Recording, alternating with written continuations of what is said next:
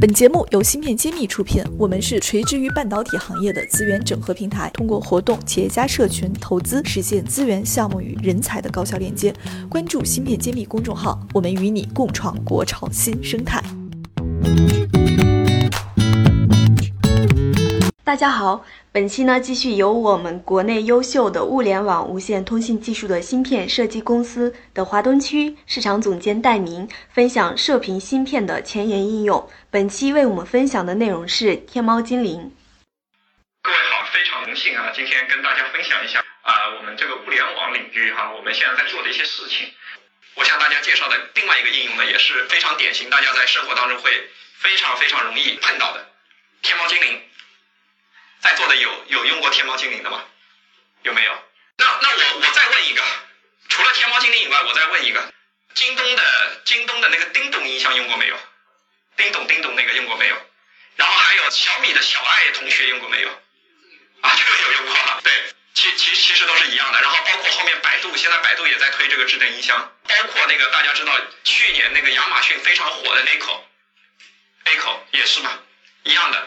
所以说。其实我们今年做了一个很大的一个市场，就是这个天猫精灵的这个应用。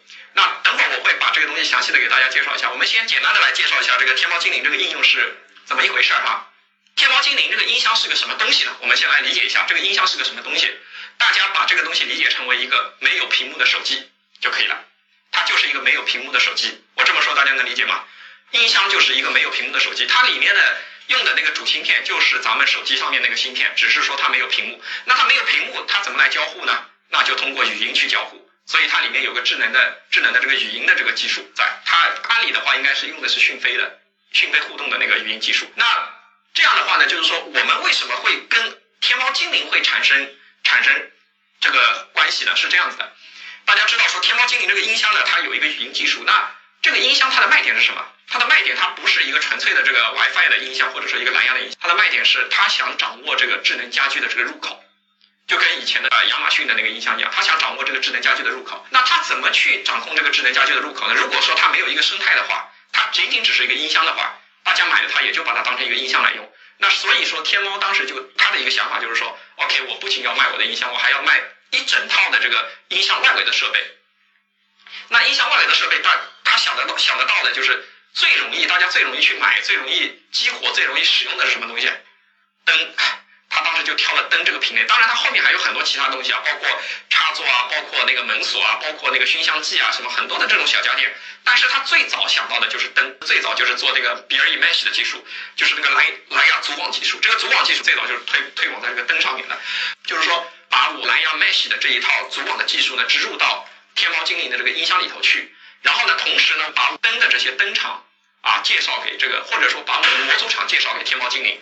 那么这样子的话呢，就是说，当天猫精灵里面植入了这个蓝牙 Mesh 技术以后呢，它只要说搭配了这个同样的里面有我们这个蓝牙芯片的这些灯，或者说门锁，或者说插座，或者说新香机这些小家电，那它就可以用天猫精灵去用语音去控制它。大家如果感兴趣的话呢，可以去看那个。天猫的平台上面有一个小视频的，我这个地方没有没有办法把它秀出来。有个小视频，他就向大家介绍说他是怎么去使用这个天猫精灵的。他就有很多场景的应用，比方说你回家了，你就告诉他说天猫精灵我回家了，然后呢他就开始扫地机开始扫地，然后那个窗帘拉开来，然后电饭煲开始烧饭，它有很多的这个场景的这个联动。然后我这个地方就简单的介绍一下，就是作为一个这个模组厂商或者作为一个品牌厂商哈，怎么去介入这件事情。那如果作为一个模组厂商的话呢，我们模组厂商去提供这个企业资料给阿里，那阿里会分配一些这个模组的 ID 给你，就是我们叫做那个 ID，其实就是你的产品的这个地址。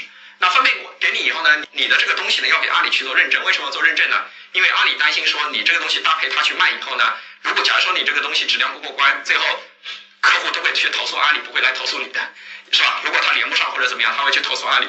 所以阿里一定要做一个认证。那么阿里认证完以后呢，就是。你你的这个东西呢，就可以放在天猫的平台上面，或者跟着它的双十一，或者就由阿里集采变成它的一个套件，一起放在它的平台上面去卖。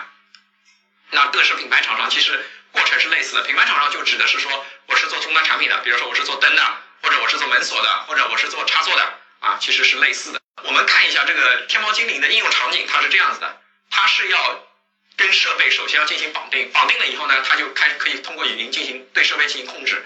比如说，他说开灯或者关灯，或者把把灯光调亮一点，把灯光调暗一点，或者说把灯光变暖色，或者把灯光变冷色，哈，它有很多的这个标准的这种指令。这个的话，就是大家可以看一下整个这个交互过程是什么样子的啊。我简单的给大家介绍一下，因为这个都是技术层面的东西。就是说，当啊刚开始的时候，就是说第一开始你这个设备买回来不是进行要进行配对嘛？那么用户语音就会跟天猫精灵说：“天猫精灵，发现设备。”那么天猫精灵会回复你说：“正在为您发现设备。”这个时候他在干嘛？他在下发扫描的命令，他在 scan，他在看周围有哪一些设备是我需要接可以接进来的。那这个时候他就会去扫描这个设备的这个物理地址，就是我刚才说的那个 MAC ID。如果说他没有给你分配 MAC ID 的话，你是连不进去的。然后呢，扫描到了以后呢，他就会把它，他就会问你，我已经给你发现了什么什么什么。当然这个地方举例子举的是灯啊，不一定是灯。他就会问你啊，是否需要进行连接？那么你回复他说是，那么他就开始绑定了这些绑定这些设备的参数。绑定完设备参数以后呢，他就可以开始正式的用这个语音去控制这些设备了。这个地方如果大家去感兴趣的话，可以去看一下视频，因为视频的话会比较的那个直观一点哈。我这个文字的话就不是特别的直观。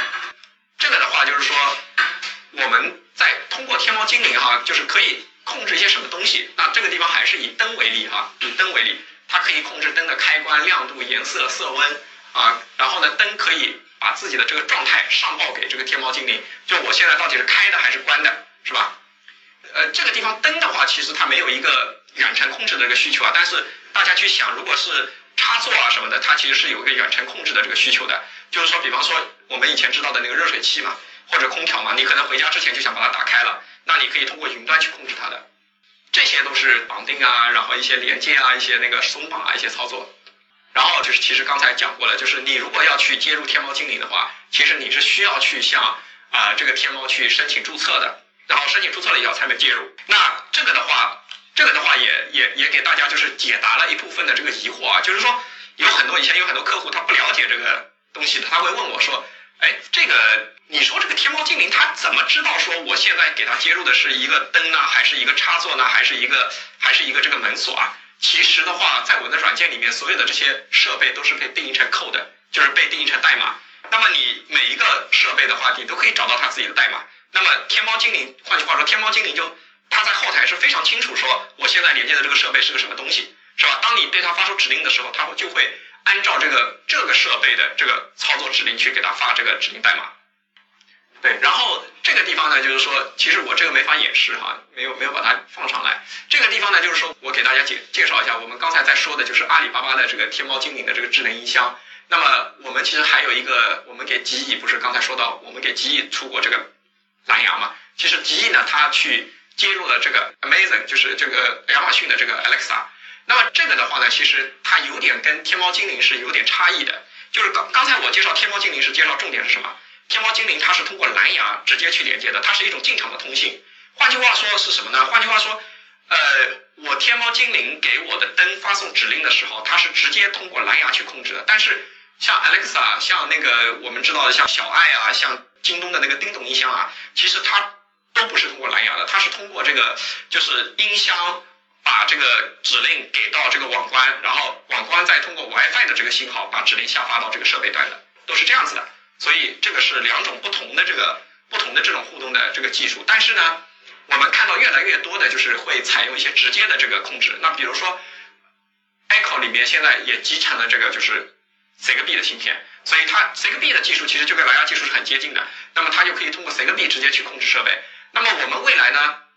我们想要去做一件什么事情呢？我们想要去做这样一件事情，就是大家家里有那种传统的这种蓝牙音箱的，那我们未来想去做一件事情，就是我们会去找这种传统的蓝牙音箱的厂家，我们给他传统蓝牙音音箱里面植入一 b r e Mesh 的这个蓝牙芯片。那么这样子的话呢，它传统的这个蓝牙音箱就会变身为这个类似于像天猫精灵的这样一个音箱，就是说它这个我们通过手机的这个语音解析技术，把指令给到音箱，然后音箱呢通过。植入的我们泰林威的这颗蓝牙芯片啊，蓝牙芯片去控制整个周边的这个蓝牙设备，那样的话，它的整个功能就跟天猫精灵就一样了。这个的话，呃，以上的话就是两个我在给大家介绍，大家经常在啊各自的生活当中经常会非常容易碰到的。感谢大家收听《芯片揭秘》，更多精彩内容请关注公众号“茄子会”。我是谢志峰，我在芯片揭秘等着你。